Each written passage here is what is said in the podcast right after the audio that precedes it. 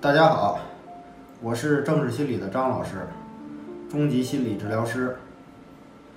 很多人都在实践森田疗法，不思前虑后，即过去的过去，未来的未来，活在当下。但又有多少人能真正的做到呢？我看到的是，大多数人都是在硬扛，心理健康水平降低。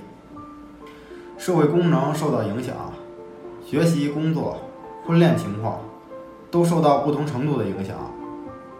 长此以往，睡眠质量出现了问题，身体健康也出现了问题。不少人就开始怀疑其理论，觉得自己实践了这么久，还是反反复复，非常痛苦，进入到这样一个理论怀疑阶段。那么问题出在哪里呢？不是说接纳症状，忍受痛苦，为所当为，痛苦慢慢就会消失吗？即使再出现症状，也不觉得什么了，就是痊愈吗？关于森田疗法的这些理解都是正确的，但是并没有真正懂。就像郑老师所言，如果你真的懂了，你早就好了。森田理论里对症状也做了很多分析，如精神交互作用。即感觉与注意的互为强化，疑病素质起到了很大作用。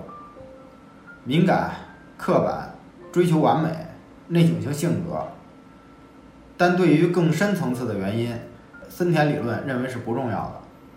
而我认为，回忆过去可以，畅想未来也没问题，专注当下也是好的。所以只要不存在心理冲突，是不会有痛苦的。而你痛苦的实践着森田疗法，带着症状去生活，实则是在内耗。这也是关于行动理解的误区。而西方的理论与森田疗法恰恰是很好的互补。西方的理论强调化解冲突，调整认知，接纳自己，而不是症状。那么什么是心理冲突呢？是担心的万一和极力想解决。还是觉得没必要担心，都不是，是意愿与自我的冲突。郑老师反复强调的化解冲突，也正是这种冲突。所以我们还要做更深层的思考，不是带着症状去生活，而是在生活中化解症状。